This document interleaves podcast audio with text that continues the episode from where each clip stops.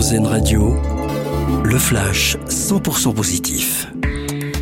Bonsoir à tous. Rien n'arrête Avatar 2 seulement deux mois après sa sortie. Le film de James Cameron est devenu le troisième plus gros succès de l'histoire du cinéma.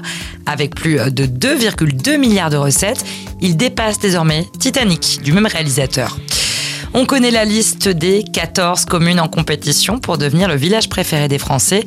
Elle a été dévoilée ce matin par France Télévisions. On retrouve une commune par région administrative.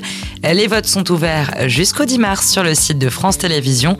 L'an dernier, c'est un village alsacien, Bergheim, qui avait été choisi par les Français. Lutter contre les arnaques en ligne, c'est l'objectif d'un plan qui se prépare pour être déployé d'ici la fin de l'année. Il s'agira de mettre en place un filtre anti-arnaque qui avertira les internautes qui cliquent sur un lien qui les dirige vers un site frauduleux. Pour y arriver, les opérateurs télécoms seront chargés de créer une liste rouge des sites signalés comme liés à des escroqueries. Et puis le clip de l'hymne des enfoirés mis en ligne. Rêvons, c'est le nom du titre de ce morceau composé par le chanteur Amir. C'est dans le cadre de la nouvelle campagne en faveur de l'association Les Restos du Cœur.